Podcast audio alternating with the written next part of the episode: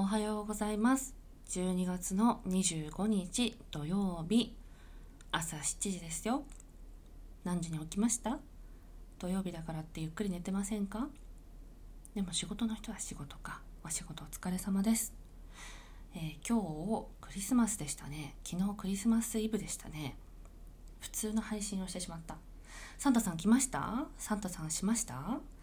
えっ、とですね今日はせっかくなので中谷さんの「君の仕草に恋をした」の本からプレゼントのお話を今日はプレゼントしようかと思います、はい、プレゼントは値段よりも観察力。プレゼントを値段基準に選ぶとそれより高いものは必ずあります。プレゼントの上手な人は安いものを細かく送ります。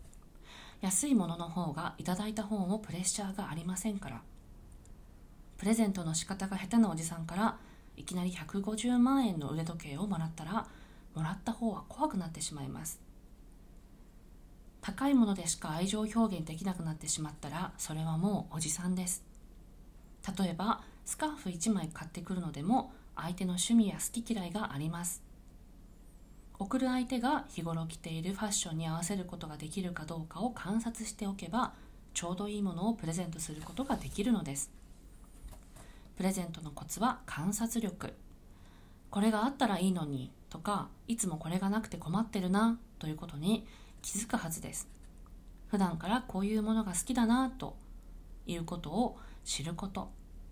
そうしないとプレゼントをしたとしても使ってもらえませんしもらった方も困ってしまうでしょう。嬉しいのは一生懸命悩んでくれてそして私のことを分かってくれたというものをいただいた時。次短いメッセージを添える。プレゼントには必ず短いメッセージを添えます。ただ物をあげればいいのではないのです。どんなに短いメッセージでもいいのです。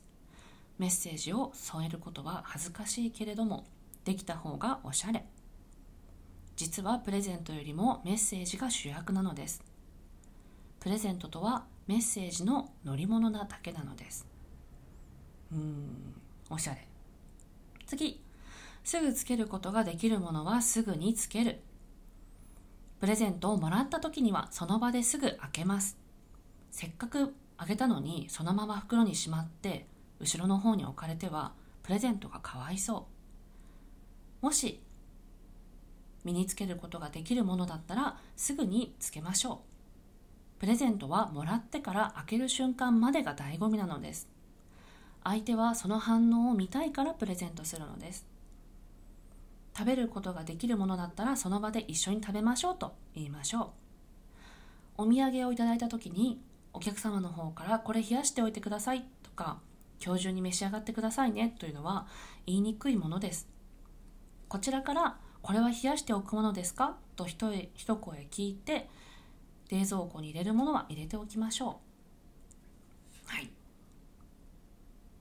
うん。ですね。これはどうかな？プレゼント。うん難しいですよね。何をあげていいかっていうのは距離感。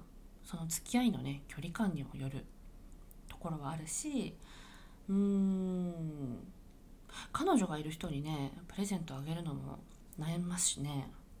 でもね現金が嬉しいっていうのは結構ね寂しいなと思います。もちろん Amazon ギフトカードとかをもらった方が利便性は高いけどなんかねそれは寂しいかなと思います。かといって物が欲しいかって言われたら物もねまあ物ももらってもってところはあるんですけどでもねそこでああこういうふうに考えてくれたんだなっていうことが伝わるものをプレゼントしましょうときっと書いてあるはず。